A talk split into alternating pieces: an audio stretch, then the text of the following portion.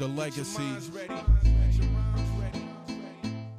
Yo, aujourd'hui le mot d'ordre, euh, ben, le mot d'ordre de la semaine. C'est d'ailleurs pour ça que j'ai pas fait de vidéo mercredi puisque ben, en fait on fait le même travail mercredi et aujourd'hui. Le mot d'ordre des séances d'aujourd'hui c'est la mémorisation. Il y a des personnes qui pensent qu'elles ont une mauvaise mémoire. Il y a des personnes qui pensent qu'elles ont une bonne mémoire.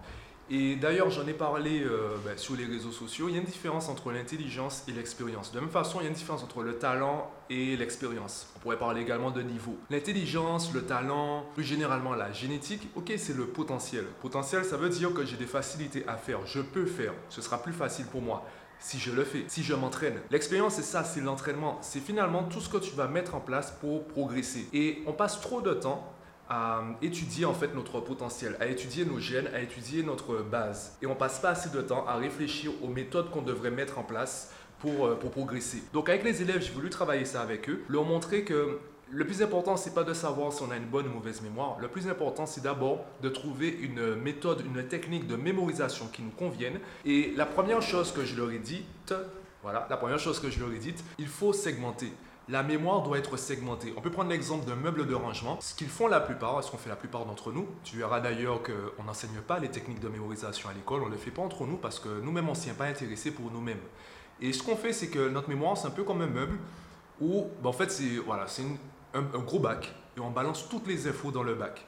Donc certains sont un peu plus organisés que d'autres. Il y en a qui vont ranger par exemple les vêtements par couleur. Si l'information est de couleur rouge, ils vont chercher parmi les vêtements rouges. Et c'est tout pour segmenter l'information. Pour résumer, c'est comme si je leur dis à l'école, quand tu es en maths, tu dois être en mode mathématique. Quand je suis en anglais, ce que la plupart des élèves font, ils entendent la question qui est posée en anglais, ils la traduisent en français dans la tête, ils réfléchissent à la réponse dans la tête en français, ils traduisent la réponse dans leur tête en anglais et ensuite ils essaient de dire, de prononcer la réponse en anglais. Ça fait trop d'étapes. Simplifier cela, finalement retirer cette partie traduction, c'est ce qui permet d'aller beaucoup plus vite. Donc quand je suis en mathématiques, je sais que c'est de la logique, eh bien j'active euh, voilà, j'active la partie logique de mon cerveau. Et on peut parler également d'échauffement, etc. D'ailleurs, j'ai revu avec le planning pour être sûr qu'ils aient le temps de faire de bonnes fiches. Et ensuite, on a vu ensemble comment faire des fiches. Alors, il y a déjà une différence à prendre en compte. Cette différence, c'est euh, ben, celle qui existe entre une fiche et un résumé de cours. Une fiche, ce n'est pas un résumé de cours. En fonction du chapitre, en fonction de la matière, ça peut être intéressant de faire les deux. Il y a des définitions qu'on devra noter intégralement. Il y a des phénomènes ou des, des concepts où il est important parfois d'avoir un paragraphe qui explique bien ce qu'on est censé connaître. Donc là, on va faire un résumé de cours. On va résumer, on va réunir les définitions. Ça peut être une sorte de glossaire ou un mini dictionnaire. Là, on va résumer tout cela. Mais ça, c'est pas la fiche. La fiche, pour prendre une métaphore intéressante, je parlais tout à l'heure de cette mémoire qui est en forme de gros bac. Et bien cette fois-ci, comme on segmente notre mémoire, on va imaginer un meuble avec plusieurs rangements, plusieurs tiroirs. Et la fiche, c'est ce qu'on pose sur le tiroir. J'ai ma fiche polynôme second degré en première et juste en lisant la fiche, je me rappelle ce qu'il y a dans le tiroir. Il y a quatre conditions que je donne à mes élèves pour réussir une fiche. Première condition, c'est format A5. Parce que, ben, si je peux prendre un exemple, peu importe ce qu'il y a écrit sur ces deux feuilles, tu auras l'impression qu'il y a plus d'informations sur cette feuille que sur celle-là. Après, tout dépend de comment j'écris. Et on verra avec les autres conditions. Donc, quand tu prends une fiche trop grande, une feuille trop grande pour faire la fiche, eh bien, mentalement, tu as l'impression qu'il ben, y a des efforts à faire, qu'il faut tout remplir. D'ailleurs, quand tu prends une fiche comme ça, as, vu qu'il y a moins de place, tu te dis, ben, il faut que je note moins de choses. Donc, ça t'apprend à trier, ça t'apprend à filtrer. La deuxième euh, condition, c'est écrire uniquement sous le recto, pas de recto verso.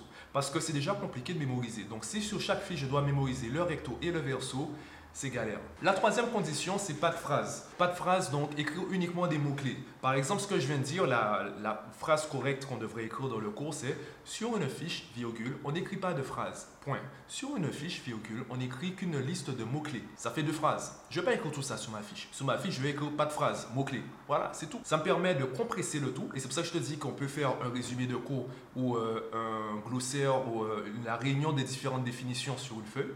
Et sur la fiche, c'est vraiment quelque chose de très aéré et qu'on peut survoler en un seul coup d'œil. Et la quatrième condition, la dernière condition, c'est de penser schéma, de ne pas penser paragraphe. On dit qu'une image vaut mille mots. Donc, un schéma qui est plus ou moins une image, on va dire une représentation assez fidèle mais imagée de, la définition ou de la, du concept, eh bien, ce sera beaucoup plus intéressant et beaucoup plus impactant de faire un schéma que d'écrire tout ce qui doit être écrit. Donc, je reviens en fait la différence entre les deux feuilles. Le problème, c'est que généralement, quand on prend une feuille comme ça, on écrit beaucoup plus petit parce qu'on est en mode paragraphe. Si on est en mode schéma, on se dit que ben, il faut filtrer les informations et surtout, je dois occuper l'espace, je dois faire en sorte que ce soit super aéré. Donc, on a une fiche qui est en petit format, qui est super aérée avec un minimum d'informations. Et on peut même dire que c'est la cinquième condition, mais pour moi elle est évidente, c'est que chaque fiche est unique. Ta fiche, c'est pas ma fiche.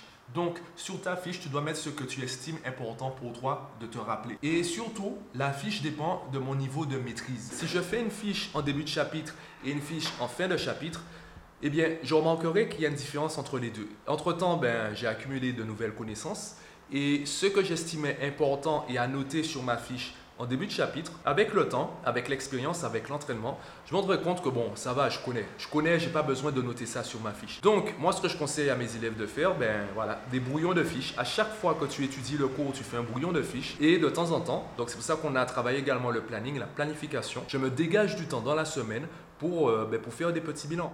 Bon, je viens de terminer ma séance avec les collégiens. On a continué sur ça. On a fait beaucoup d'exos de maths. Euh, le point le plus important, donc, c'est planification et faire des fiches. Voilà. Bon, j'ai un rendez-vous qui commence à samedi. Inhale the breath of life, resurrect the death of Christ. What you got to sacrifice? I'm on some other shit.